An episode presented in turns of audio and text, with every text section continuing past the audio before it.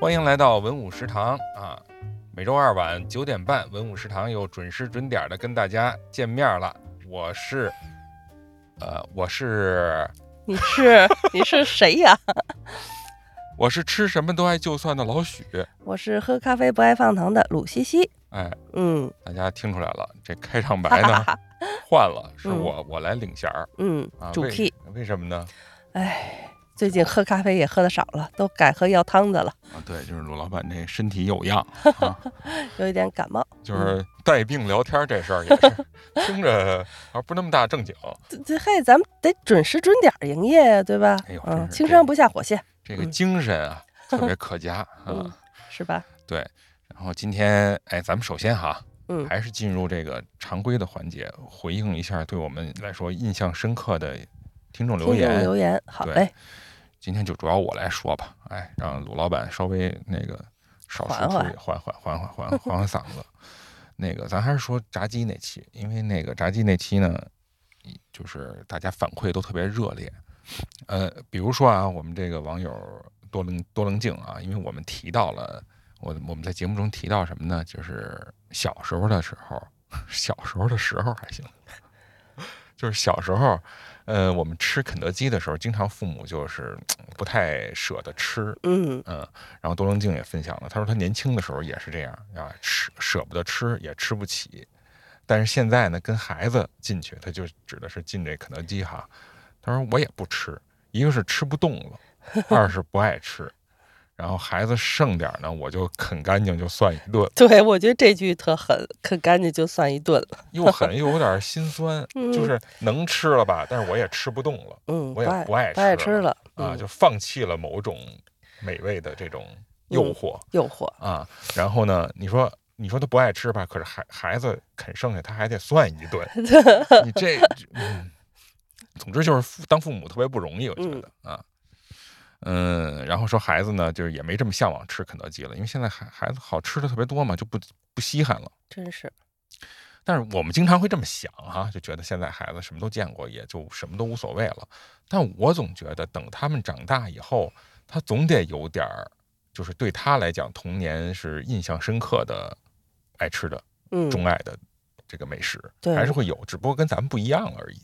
对，轮番换了。对，因为嗯他毕竟这些东西吧，我还是觉得之前我忘了哪位网友说的了啊，确实如此，不是说这个东西小时候它有那么的好吃，也也许到现在你觉得，哎，好像再重新去回味的时候，可能没没觉得那么好吃了，或者说它也就那么回事儿。你觉得好吃，别人可能觉得不好吃。它关键是当时吃的那个心情和跟谁吃的，或者谁给你做的，对，这个可能会更重要一点儿。嗯所以我就觉得还挺挺有感触。还有一位呢，就是这个就小马是吗？嗯，小马，啊，啊小马就是同学，也是我们西四五条的同号哈。他说他吃过香妃烤鸡和牛街的大义烤鸡。大义烤鸡我是只只听过这名字，完全没没吃过啊。但是都还好，说没能达到产生幸福感的地步啊。说赶明儿要尝尝那还没到位。对对，没到位，啊，就可能就是也比较这个对美食挑剔一点儿 严格一点。啊，严格一点啊。说想在这个评论区里蹲一个北京地区有惊艳效果的炸烤鸡，炸烤鸡 到底是炸鸡还是烤鸡呀、就烤完以后炸是挺？难的，我觉得他说这个啊，我反正我是觉得，我刚才想还想说，其实你不一定非得上这个呃左家庄去尝这个炸鸡，其实好多老北京炸鸡，它都基本上是一个味儿啊。那个只不过呢，呃，可能还是得就是你离家近，嗯，方便，这是最重要的。拿拿回家吃，可能可能有点幸福感。对哎哎，真是，我觉得就是拿回家吃分着吃，啊，对，没错，分而食之啊，你吃一个也太油腻了。嗯，对，嗯。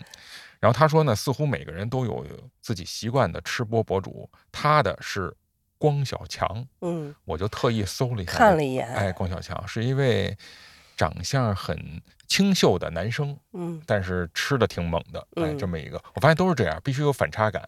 韩国那个知名的那个吃播女孩不也是吗？长得很瘦，嗯，但是呢，吃的很猛，呃，吃的很大快朵颐，那感觉特别的这个让人觉得特香。对他们他们嘴里都能塞好多东西，你塞你也行，但是 就看你豁得出去豁不出去。我不真不行，我嗯塞那么多我就嚼不动了。嗯但是其实我我推荐那个，它不是那个专门的吃播，它有吃，但是它主要还是探店，嗯只不过它就像你看有些探店博主，人家是品鉴去了，嗯所以他不怎么卖力的吃。嗯，但我看的那位，他是既品鉴，他又卖力的跟着卖力吃吃真哎吃啊，那是，那真是不不不照顾自己的胃，光照顾大家的心情了。对，就这这这几位哦，对我还顺便说一下，那谁饭桌骑士提到，就是我们聊到这个鲁老板曾经给肯德基画过这个海报这事儿，他提了一个词儿叫 POP，嗯，那个手绘，哎呦，嗯我这感觉这是零几年的时候，对，这是一个非常流行的。嗯啊，就是营销人员或者说推广人员必须会的一门手艺，就是画这个 POP 海报。是吗？我我周围有很多人都会画，但是我现在我当时咱聊的时候，我实在想不起这个词儿来了哦，啊。然后就是呃，这个泛舟骑士帮我提醒了一下，嗯就是就是死去的记忆又活了。哎，对，就提这么几个吧。然后也感谢大家嘛，就是积极的去留言，然后和我们互动。我们也特爱听大家聊，因为特别喜欢听。对，相当于我们这个节目的一个番外，就是延展出去了啊，让我们觉得这节目也没白聊，没白做啊真。是，对，那咱就回到正题啊，今天我们要聊什么？今天要聊的是一个呢，跟我们前两天，呃，跟我前两天，呃，就是一个想法啊，突发奇想有关啊。嗯。因为前两天啊，我们公司是就是录音嘛，录节目，录节目呢就难免的就是吃不上饭啊，不按正点吃饭。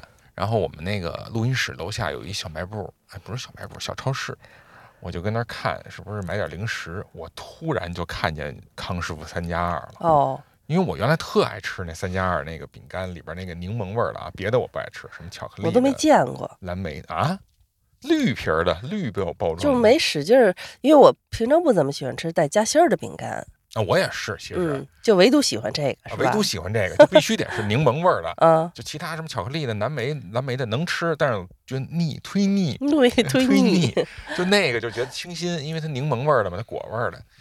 哎呦，我就当时也觉得饿啊，嗯，我突然想起来说，好久没吃这个了，人家包装都换几轮了，都换成那不灵不灵、亮晶晶的绿了，啊荧光绿啊，我就买了。买了以后就是很快那一袋就就吃完，我就突然想起来饼干这个东西，尤其这个 cracker，哎，呦 妈呀就不是那个曲奇啊，对对对，啊，就这个苏打饼，哎，苏打饼这个东西作为一种零食，好像已经被很多人遗忘了。嗯，啊，对，就是大家不是一主流的这么一个火的，或者说是一个网红的零食了，因为嗯它过于的解饿，它就是一它是一解饿吗？不是它是一干粮嘛，它啊，实际上对对，挺像干粮的啊，对，所以我就想聊聊这个被大家遗忘，但是童年又特别有记忆的这么一个东西，就是苏打饼干。对，然后聊到这个的时候呢，鲁老板就先提了一个嗯非常 fashion 的，曾经的一个品牌，就是乐之饼干。对呀就，是他认为是这个童年的高档食品。哦，你是怎么想的？你为什么觉得这是一个完全是因为它的广告做得好。啊？嗯，你看现在乐之还有卖的哈，还有一个叫富力，富力后来就富力没了，没了，很可惜啊。嗯嗯，但是就当时我记得是富力比乐之要贵一些，但是我还真是更喜欢吃乐之。嗯嗯，就是它那个广告拍出了那种松脆感，和我吃到的松脆感完全是一致的，对我来说。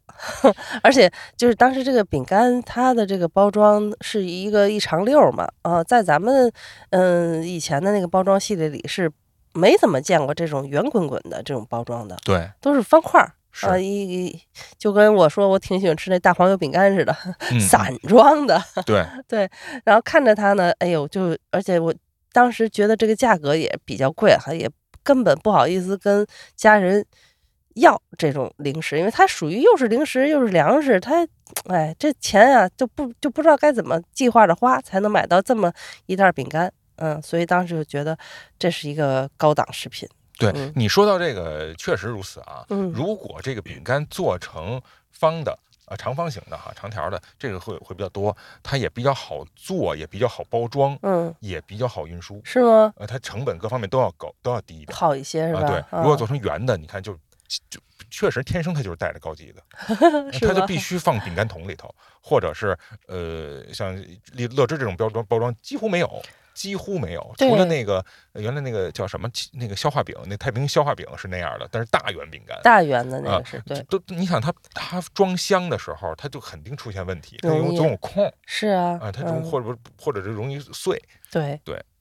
而且我记得后来长大以后，嗯，我还有一个男同学，他说他来北京上大学的时候，就说回家，嗯，他妹说给他妹妹带点儿北京这边的食品，他妹妹都说你就给我带，就给我带饼干就行了啊，啊，呃，因为品类比较少嘛，所以有时候在在这边能买到一些新鲜的一些饼干的口味，嗯。哎，那会儿还能当个小礼品，呃，伴手礼的一个样子去带回给家人吃，说明他其实真是还是有小高级的感觉的。对嗯，嗯，没错儿，我我小时候也会觉得，而且你乐，但是乐之和富丽，你看这名字上，乐之，哎，就是乐一下儿，富丽就带着这富贵，所以这就是甜味儿的富丽饼干呢，就会显得高级也贵一点儿。然后乐之呢，你刚才说到松脆，松脆，这特别准，就是你比如说你吃这个普通的呃太平薯大饼的时候啊，你只会感到脆，嗯，但是没有松。哎，真是，它没有那个空间感，对，乐咀之就是嚼的空间感。没错，它乐之它就又有点松的那种感觉，松厚度啊，嗯就跟那纸似的松厚度。它但是它又是脆的嗯，啊！我记着那个乐之现在应该还有一种薄的那更脆的那个款，好像是有。对嗯，迷你款有对，嗯就是这种感觉是很多当时的饼干所没有的。嗯很多当时我们的土饼干啊，所谓的就比如说像这个稻香村，或者是呃，你刚才说啥来的？是这个这个伊利他卖了的这些黄油饼干，它都基本上挺硬的，啊谁说的？我们啊大黄油饼干一点都不硬，一看就不是大黄油粉丝。但 捍卫大黄油。对，但是其实伊利那个其实乐之啊和大黄油饼干一样，都属于黄油饼干。哎，对，是它一定有黄油成分。对，嗯啊，我这我就是大概给梳理一下哈，这嗯个乐之的这故事还发展历史是吧？这不是也不是发展历史吧，就是他这股哎也算是吧，这什么，就是不想提历史这俩字儿嗯啊，但是它确实是啊，就其实我就想引出一个话题来，其实是嗯想，是为什么呢？就是乐之这其实它也是一老字号，可不吗？这这公司特别早就有了，就这圆形饼干这个东西，嗯大概在一九零零年代初就已经有了，是美国密歇根州的一个，就当时叫杰克逊圆圆形饼饼干，嗯它就是一黄油饼干。但是它呢，很快这个公司就被这个现在啊，这个乐之的这个公司叫那个纳贝斯克，也是一个特别大的食品制造商了啊，被他收购了。但是这个饼干的这个造型后来又被用，就是用于乐之哈这个品牌，是在三十年代哦，这三十年代就用上了，啊，对，但中间隔了，你看隔了十几年，是嗯，不知道是被雪藏了，还是压根儿就没拿这作为营销点，因为嗯乐之的名字是三十年代才起的。但是三十年代就大家都知道了啊，美国经济大萧条，嗯失业，嗯然后股市崩盘，大家日子过得都不好不好。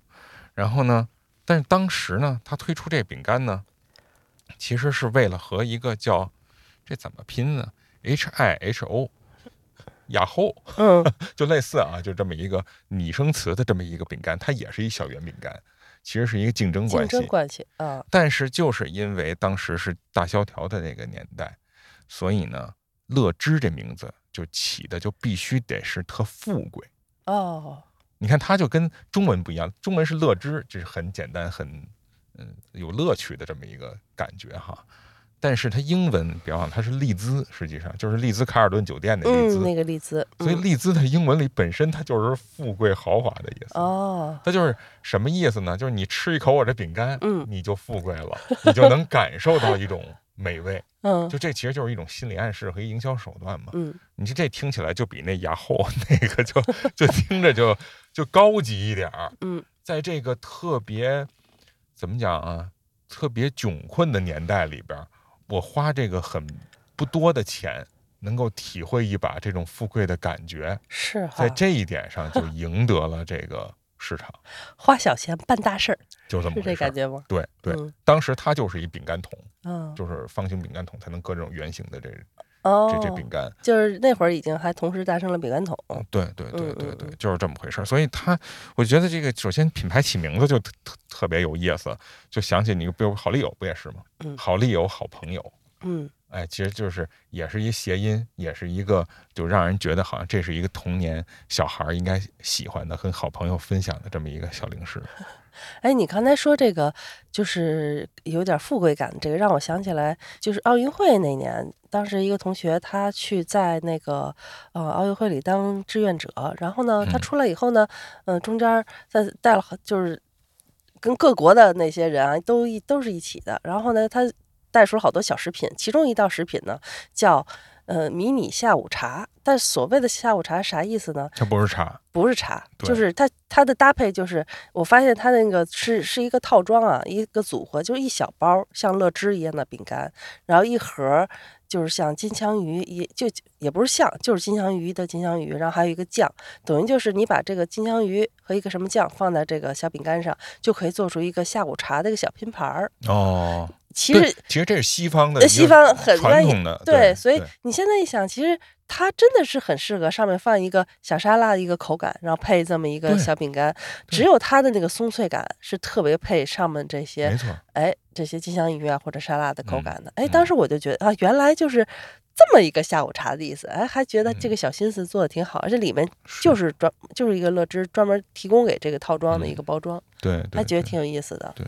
嗯，就是他们可能，我觉得欧洲人吃那个饼干，就吃这个苏打饼的时候，他确嗯。实不是那么干吃，就是它它既放点什么哎，哈都，就放点什么放点酱，嗯。放个奶酪嗯。什么之类的，就是放在上面，然后配合着吃下去，就觉得这是一个下午茶的 对，点心了。而且要一口入，其实有点苦中作乐的感 觉也，有一点。就是不高级，但我必嗯须得拿出那高级的。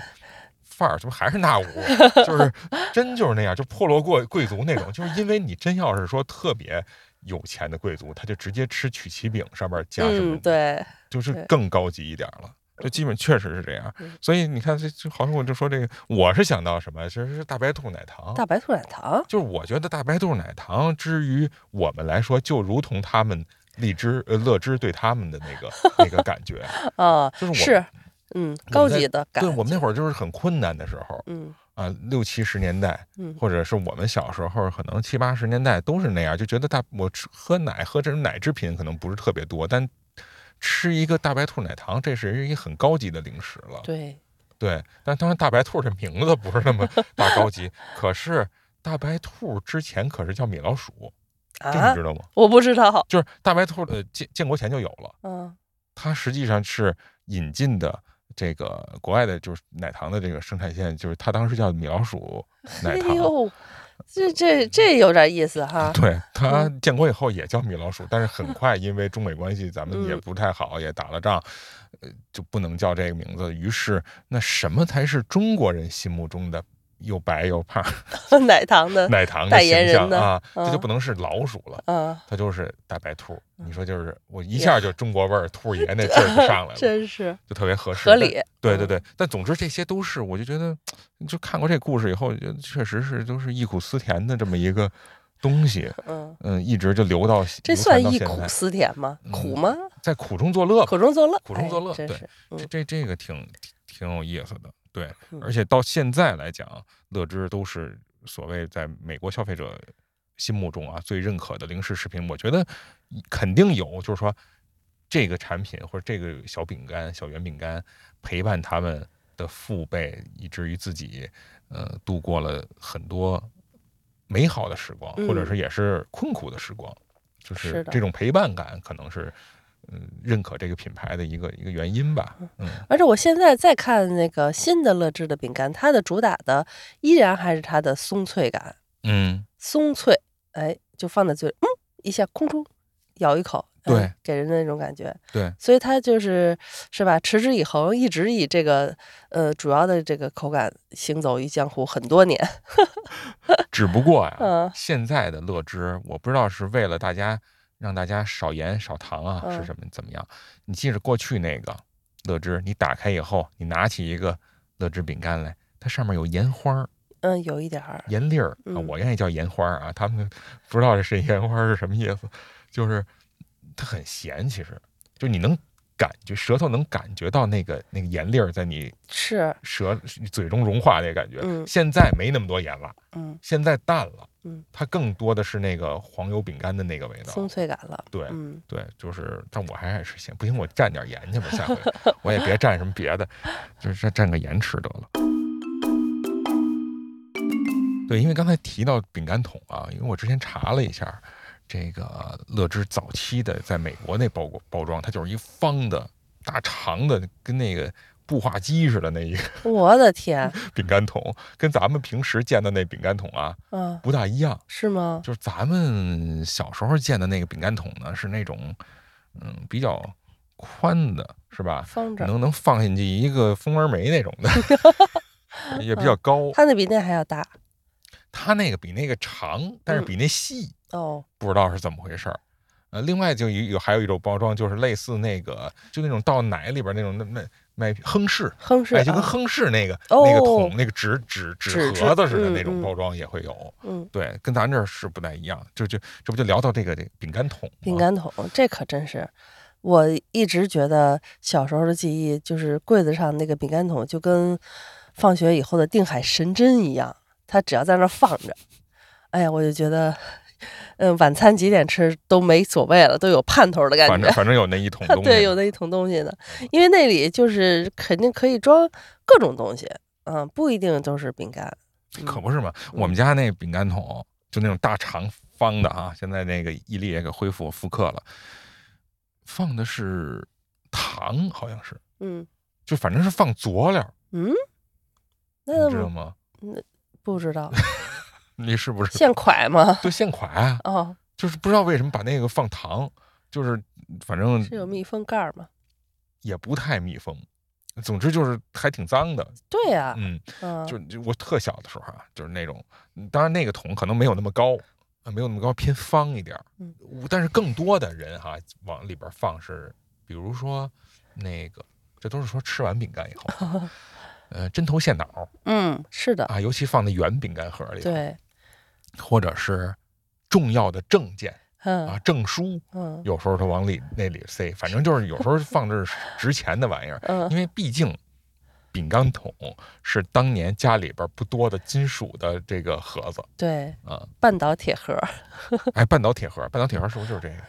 类似，嗯。嗯，哎，就是其实咱们说这个饼干桶啊，它我觉得这上面这些花纹啊、印花的这些风格呀，我觉得跟咱们上一期说那挂历有一拼，也真是千奇百怪，无奇不有。咱们以前看的吧，是有一些都比较自然，都都就相对比较正常的，是吧？就是嗯比如弄个小猫小狗啊，一个或者是胖脸娃娃呀，嗯什么喜字儿啊。但是其实当我们就是作为项目，就收集了很多饼干桶，哇塞，我发现全国各地的饼干桶上的这个风光画和这种奇葩的造型还是非常多的。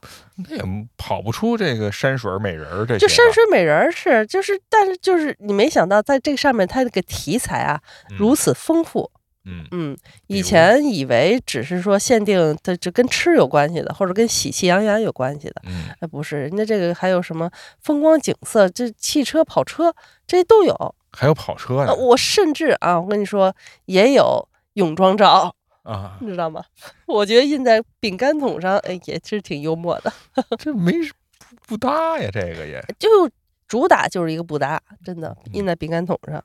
我我见过的最邪乎的啊是好多年前，你知道中国书店呀，啊，它有一个小型拍卖会，我不知道现在有没有啊？中国书店，对，嗯什么拍？为什么是小型拍卖会嘛？嗯，无底价拍卖。哦，但是它的无底价拍卖啊，其实也是有底价的啊，其实就无底价就是二百元，就二百元起，就你不能低于这数了。嗯它拍卖的是什么呢？当然它是有书，因为我不知道你有没有印象啊，所有的中国书店在过去啊，它的所有门市部上都会还挂一块牌子，叫旧书或者古籍，呃，回收站，没见着过。没见着过吧？我就嗯我就有印象，嗯他收这些旧书，嗯默认的收，但是他为了让你知道，他就会挂一块匾出去，就是呃回收这些啊旧书、旧报纸、古书、古籍。所以呢，它实际上都是从这儿收来的，这是一渠道。哦，明白所以他在拍的时候呢，嗯，呃肯定会有这些呃书籍，这是一一大类。但是除此之外还会有什么？就凡是印刷的、有印着字儿、印着画儿的，它都那什么，比如一些画儿，印刷品的画儿，民国时期的啊，装饰画儿，或者是地契这个文书嗯，啊这种的，他也会拍啊，还有照片儿，嗯、但是老照片，对老照片儿啊，有些照片儿为什么它价格低呢？是因为没法考证它是哪儿了。啊，也啊，是价格就也相对低一点儿。嗯你可以有心人自己去看一看。然后呢，还有呢，就是呃特别奇怪的，就是饼干桶 拍卖啊，拍卖，民国时期四八年的，我记得特清楚，嗯一九四八年的饼干桶，嗯什么样儿的呢？那也是画片很有意思，很正式啊。这个方形的长方形的饼干桶上有一面或者是对面吧，这两边对面儿是万国国旗啊，就是中美英苏什么这个五大国啊，什么这这个国旗搁在那摆着。好，然后这个另外一个对面呢，放的是当时的啊所谓领袖，就是蒋委员长。我的天，就是哎呀妈呀，说他那可能这这画片是什么意思？就是大概是二战胜利，民联合国成立，嗯，哎，这几大国领袖，啊，其中有呃当时这个民国的，就是这蒋委员长，恬不知耻的。但是当年来讲，哎呦，这就是一个路分很高的这么一东西。我记得也是二百二百多块钱，二二百块钱的底价，好像是三百块钱拍出去的拍出去了，啊，嗯好像是。就是因为他那个，我因为我之前在网上也搜了啊，就是说民国时期的饼干桶，它这画片儿也很多哈，也有美人什么 香烟，但是它这些东西呢，一般保存都不会太好。对，它容易生锈，对，而且饼干桶这东西它毕竟是装饼干的，嗯谁也不会特别拿它当回事儿，保存上也不够仔细，嗯于是乎就是，嗯，品相就不好。嗯，但是那个呢，哎，品相还真不错，就嗯起码都看都挺清楚的。估计大户人家用的，哎，对，就反正留下来了，而且难得，啊，这这是我见过的比较各色。各色的。哎呦，嗯真是，你能你能找出来这样子吗？我找了，找找不着啊，因为找不着这东西它并不是，呃，就就是说，哎，当初那个，因为呃，中国书店的拍卖啊，它虽然小拍，每一期啊，它都有一画册，嗯，其实那当时要留着，我就能找着照片，但没留着呀，嗯，好多年前的事儿了，对不知道我们听众里有没有知道过这个的？对，或者中国书店工作的同事同仁们也许能知道，嗯，那你家里现在还有饼干桶吗？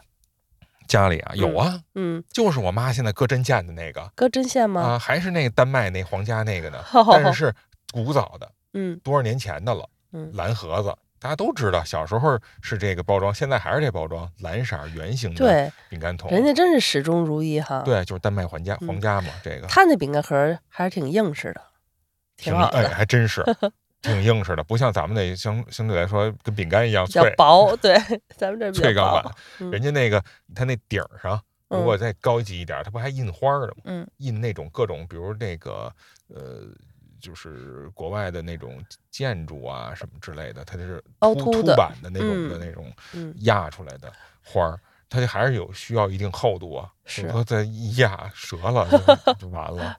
对，有那个。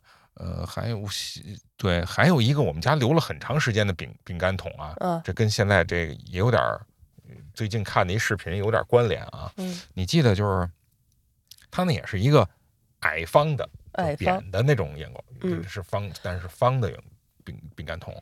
我那个拿那干嘛呢？我我之前好像说过，就是它里边是那种小圆饼干，我放学回家拿那泡奶粉，然后跟那奶一块儿喝喝啊，泡里边吃但是呢，后来那个对吃完以后，我就就是就是它不剩一堆饼干渣儿嘛，嗯我就觉得那饼干渣儿特好吃。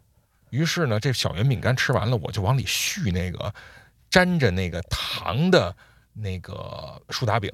我不知道你吃过没？是散装的，它有一面是沾着点那个那个那个糖。呃，见过见过，哎，嗯，我就把那个刻意给它弄碎了，搁里边儿，就是为了后边吃那饼干渣儿。哎呀，就那有一只有这印象，那个饼干桶搁了我们家很长时间，就是因为我为了造这型儿。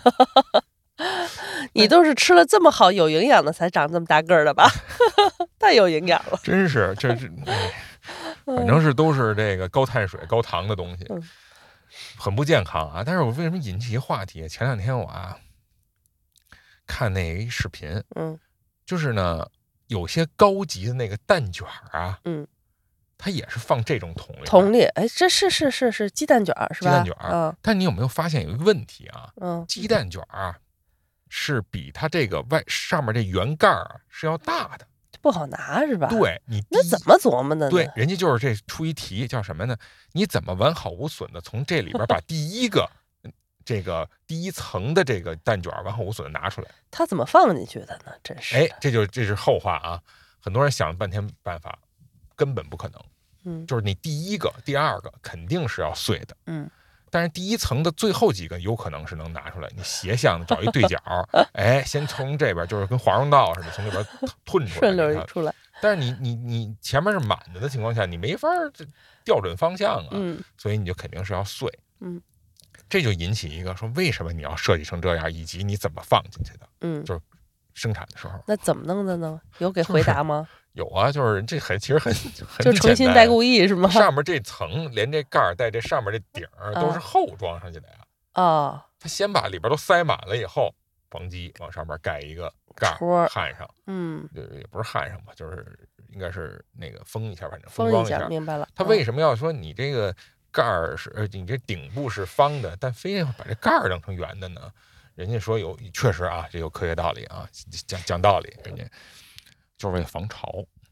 嗯嗯，它如果要是顶也是方的的话，不利于防潮，所以它尽量还是保证一部分口儿，就是就是口小一点嘛。哦，这个意思么小呢？又嗯能让它拿出来呢？那就变成圆的，而不是方的。哦，这个意思，对对对对，就这样。就口儿小点，就别进太多空气。是是是，就哦这么一个这。无又是一个无用的知识 啊！啊那你每次最后那个碎了以后，蛋卷儿你还放别的一起搅和搅和吃吗？那没有我我那不是我那 我那就是为了什么呢？你那饼干往里塞的时候不也容易碎吗？嗯，对不对？是容易碎。你又不是说自己往里封装，嗯，所以就是为了制造一些碎渣儿，就生往里塞啊，就想起这个好这口儿，就喜欢吃碎渣儿。嗯，但是我就多讲一个啊，嗯因为饼干桶嘛，我之前看过一文章，跟这还有点关联。我刚才不咱不说嘛，就大家特愿意那会儿啊，尤其物质很匮乏的年代，特愿意把那些值钱的或者自己觉得特珍贵的东西放在这些桶里头，嗯饼干盒、饼干桶里头，因为它饼干桶结实又好看，扔扔了呢又觉得怪可惜了的。嗯呃，这就想起来这个文章来了。为什么呢？这文章就跟这有关系，也是跟台湾有关啊。为什么说“野”字儿啊？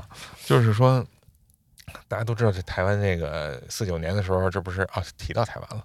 四九年的时候，这蒋介石不是败退台湾嘛？这不是台湾就有很多老兵嘛，嗯就是军工教人员跟着他走了，大概几百万人嘛，二二二百多万人。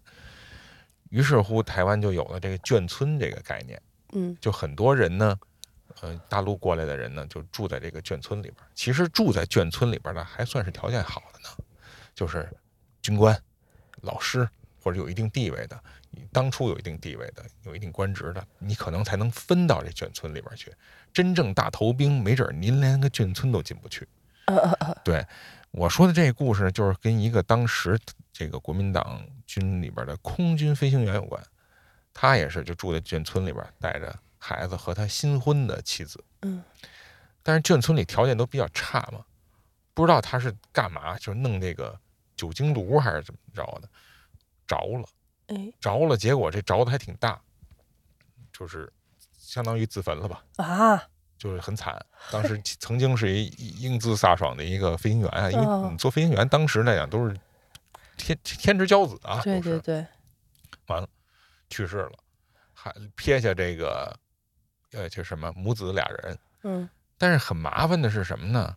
他这个妻子啊是一文盲，当年很正常哈，嗯。有可能是家里边这这个这包办的或者怎么样的，就他也不识字儿，所以这这个这男的呢，这这个飞行员死去留下的这些东西啊，他全都不认得。哦，啊，然后就含辛茹苦，就知道把这孩子带大，所有这些东西呢，他的遗物他也没扔，只不过他也不知道是什么，嗯。其中就有一个饼干桶。嗯。这里面全是字儿，里边就里边全是字儿啊，里边全是这信信件还是文书，嗯他也不知道是什么，就搁那儿了，他也看不懂啊。然后这个人呢，就是他他长大以后啊，这孩子都多少年了，他妈都快去世的时候，突突然想起说，你爸当初啊还留这么一个饼干桶呢，嗯，说你可以打开看看里边有什么。这那么多年都没想起来这事儿，对，因为他不识字儿，这也很正常，就是他不识字儿，他就没把这当回事儿，他只是没呃，扔。就没有体会到这个重要性。呃，对对对，嗯他不知道这东西那都有什么呢？这里头哎，所以这个时候他已经是八十年代了，啊就台湾已经解禁，就可以到大陆，就是八呃六年台湾解禁，然后八七年就可以到赴赴这个大陆探亲了嘛。嗯嗯正在这节骨眼儿，他也想找自己身世，因为知道自己是大陆过来的。然后呢，他就打这人就这孩子长大了嘛，就打开这饼干桶了。哎呦，发现全是其实原来他家里给他写的家信，哦，从大陆写的。对，哦但是这是当年在就是他来大陆之前啊，因为他已经从军了嘛，家里的来信，并不是他已经到这边哦，还是以前的。对，嗯。但是这里边就有一个线索了，嗯。就是知道他老家在哪儿，知道他父母，就是他等于他的爷爷奶奶是谁，哎以及他爸爸还有很多兄弟姐妹，嗯，就全连太有，用了。这信息都在这里面，这就是一宝藏，相当于是。其实这也是嘛，当时也认为这饼干桶比较结实，又是是吧，不舍得扔，所以才把这些贵重东西放里边了。是这就是一秘密，相当于嗯封存了秘密。然后他就根据这些信息又找到了自己老家，而且那个年代嘛，尤其福建当时还相对比较落后，呃老家是福建的，这些信息都留着呢，而家里边也都确实还都在那儿，没搬家，嘿，没没没挪地方巧了吗？不是，啊，住着好，然后反正 就都就联系上了，就这么一个故事，就这就是品，就叫什么呀？饼干桶里的秘密，大概那文章就是这个，嗯，我觉得印象还挺深的。对，这饼干桶真是太适合尘封了，对呀、真的，它就你现在一想，很多剧情里都会有这么一个，要么就爷爷奶奶、姥姥姥爷遗留下来，都一些名贵的照片啊，就会在里头，信件呐、嗯，啊印章啊，那个什么结婚证啊，是，我就想问，是不是大家都不太习惯把这饼干盒给扔了呀？是不是多少都得留着点用啊？可以可以问问大家，包括现在年轻一点的朋友，他是不是也会留着？嗯尤其是铁皮盒啊，这个是很重要的。对啊，他一般做的都还挺好的，主要，嗯，嗯，确实舍不得扔，就是比那纸的要感觉好多了。没错儿。而且呢，这东西呢，你做成这样，一般来讲哈，嗯就是你自己，你看你吃这个大黄油饼干，嗯，咱吃乐之什么的，也就买个塑料包装。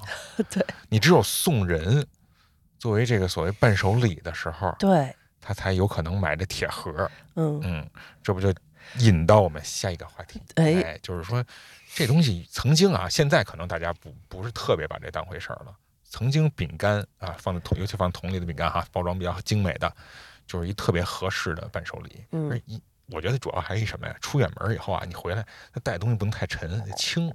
这这这饼干呀，属于比较轻的，又拿得出手的，嗯包装又拿得出手的这么一嗯东西。对呀、你看，就是我至今还留着当时我哥和我嫂子第一次去日本买的那个白色恋人的那个饼干盒呢，就那蓝盒吧，白色恋人好像是蓝盒还是白盒？它是白底儿啊，蓝、白底儿蓝花儿，哦，对对对，嗯白底儿蓝。嗯，饼干早都那、都忘了什么味儿了，但是这个饼干盒，因为它是一个小方的。啊，就特，其实我现在都觉得它特像一个文具盒，是一个深的放画笔的一个感觉，就是因为它这个盒子本身它还是很精致，嗯，而且就是白色恋人这个饼干，肯定咱们听众里有很多也特了解的。你说它有多好吃呢？呃我见仁见智哈，关键是它这个故事，还有它这个名字起的，还有整个这个营销，哎呀，实在是太完美了。白色恋人。我也不太清楚，那你就是他那个，就是他有一个那个有一个电影里头也也哦白色恋人嘛，哦哦哦，总之这白色恋人这本身就让人觉得好像有有遐想，对啊对，还是名字起得好，哎，跟刚才那乐之那这利兹卡尔顿一样，一定要有故事，嗯，嗯。对，所以，但是我我因为之前不是去那个那个大阪回来，就是他那关西机场确实是，就是其他卖伴手礼的啊，都是在一个免税店里头，这白色恋人他单独有店，哦，而且还不止一个，嗯，就是火到这个地步，都火到都有点俗了，说 说白了，对 可以理解，对嗯，但是你看布老师嗯啊，布莱恩老师，人家带回来人就带都是不俗的，我们就没见过，叫叫什么来的？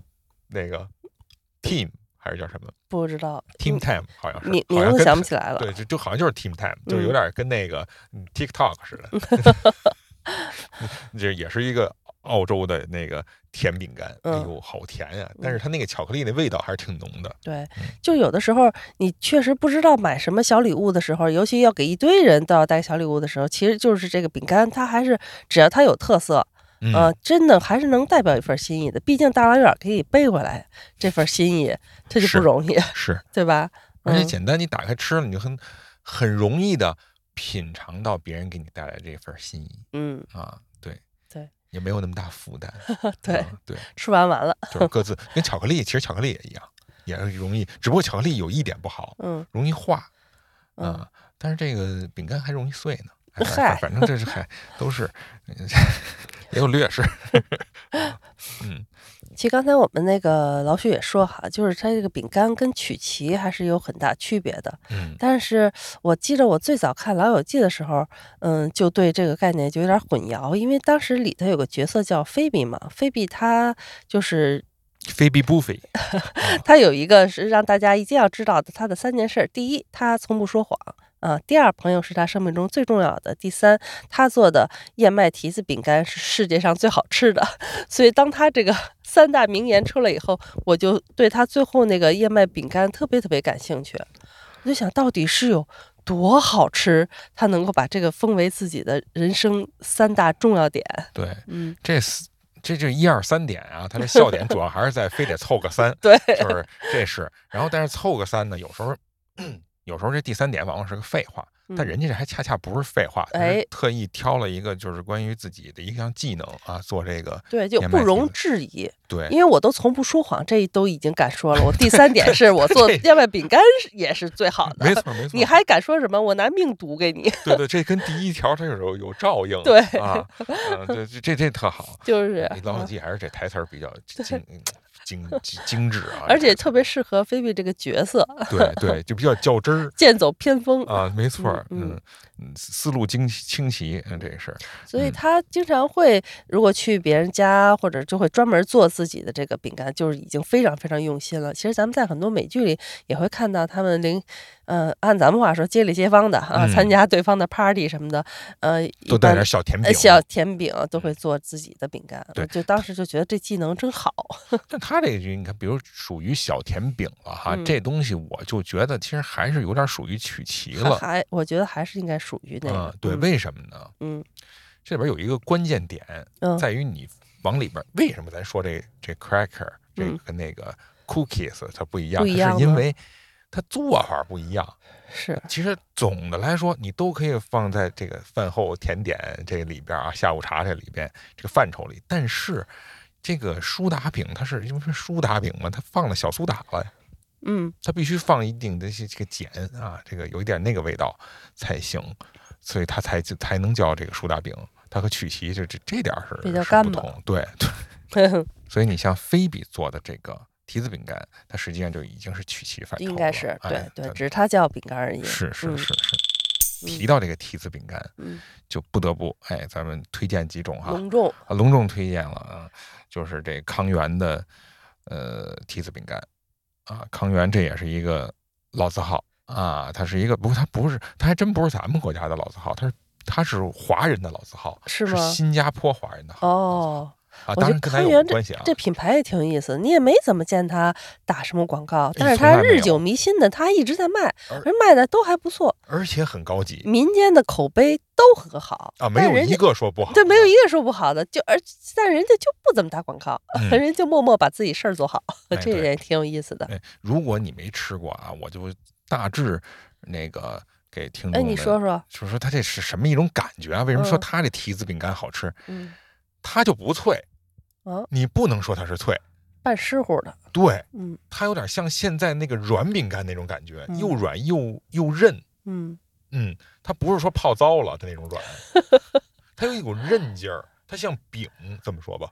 它不像啊饼干，它像饼。我在啊我我自己这么觉得啊。嗯。总之，它就不是那种特一一咬就见一堆渣儿那种脆，嗯它它是那种软中带硬的那种感觉，嗯。又加上这个提子的这个呃味味道，嗯。嗯，以及它是有一定厚度，它那个对对它那个饼干比其他的那个苏打饼都要厚，所以这种感觉就就跟其他的这个饼干做了一个非常严格的区别，口味上嗯，啊，也没有被模仿啊，就这这这么牛的一个一个对口味，，而且就是我发现，一般去一些小的咖啡馆儿，他会买杯咖啡，会放个小饼干，有的时候他都会配这个康源，这个那你去的这都比较高级，高级吗？嗯，就配一一两块儿这种的，那也高级，这就高级了这都 用品牌的这个小饼干了，还不高级啊？啊！那省着他自己做了呀。啊，那倒是，但是康源贵呀，康源真挺贵的，那有那咖啡更贵呀。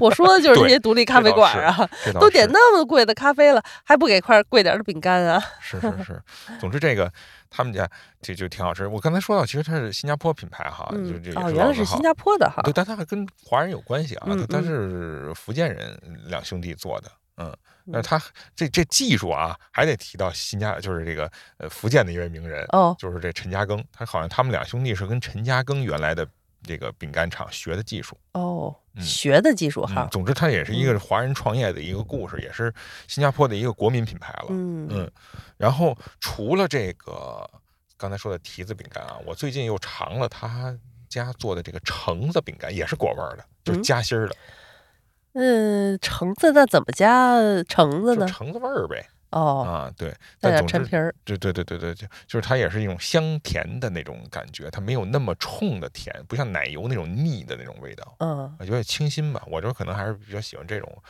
这那作为三加二和康源这个，你看嗯你比较推荐哪个呀？如果让你选一个的话，可能是不是价格上没法比啊？差不多？说句实话，那还叫贵啊？那还行不是我提子饼干贵，这个哦便宜。哦，提子饼干贵。对，嗯，嗯，我说实话啊，嗯我现在这么你让我这么比哈，我还是觉得三加二更好吃。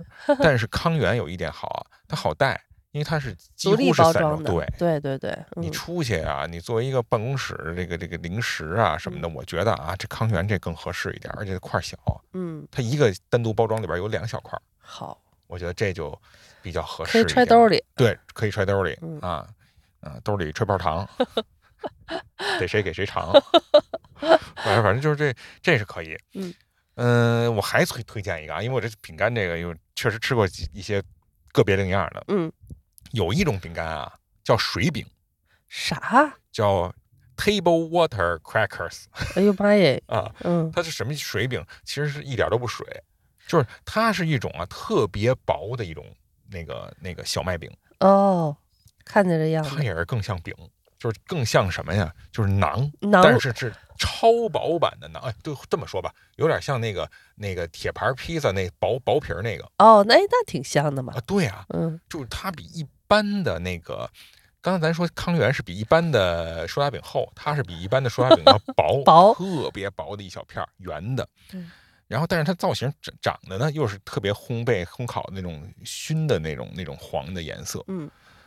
嗯，极其干，所以他们在吃的时候啊，也是像你说的，它上面得挤点东西，比如说挤点儿嗯番茄酱，嗯。或者是放个小小奶酪的那个那个芝芝士的那个那个那个那个味道的那个东西东西，嗯哎，加一点味道，让它能作为这个下午茶 来食用。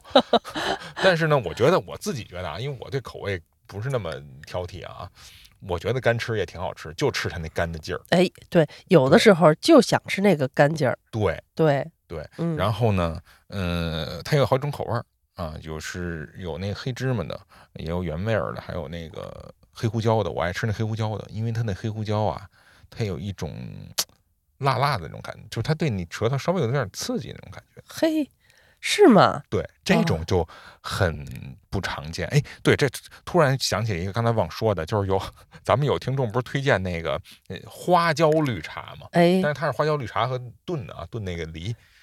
我你我尝试了？我尝试了，它那嗯种感觉就跟吃这个、这个水饼啊是一样的，就是它啊就是略微的那个有点儿在那个绿茶的之外刺激了你一下，这个也嗯。是在那饼干的那个麦香味儿之外稍微有那么一点儿点小小的刺呛人激，，哎，哎，对，就那种就挺好的，嗯，这种感觉是很多饼干里没有的，嘿，你这么一说，我倒挺感兴趣了。嗯。嗯，它只有纯进口的，它这嗯。品牌到时候可以咱们贴在这个好，呃 show notes 里边，嗯。呃叫卡尔吧，卡尔这个水饼，就是你嗯搜这就是英国的一个品牌。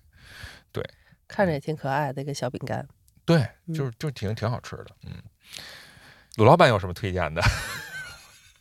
没有，没有推荐的，病中是没有没有味儿哈。不是嗯，就就是饼干推荐我，因为吃太少了，我觉得我我我我还是推荐，我还是推荐乐之的迷你版，迷你版就是薄的小的那个，小的小的，哦就一盒特别小，嗯，对它那个小，我觉得有点像那蔬，有些那圆的那个蔬菜饼干，也是那个那个那个大小，嗯，也挺好的，也是特薄，然后特脆，然后有点蔬菜那种味道。就就特别灵活，对对，总之就是这期聊聊饼干，嗯、怎么讲呢？让大家追回一下童年的味道。嗯另外呢，如果是新朋友呢，其实呢，我们也推荐了一些饼干哈。这个我完全觉得这就是一个办公室摸鱼解馋的利器，真的。是吗？为什么我想起三加二？不就是因为我们录音棚没得吃，嗯，我就拿这个，就是有时候也挺挺挺顶饿的。哎，这个那肯定顶饿啊呀，对对对，嗯呃，包括那消化饼，那太平消化饼也是挺顶饿，特别大一块儿。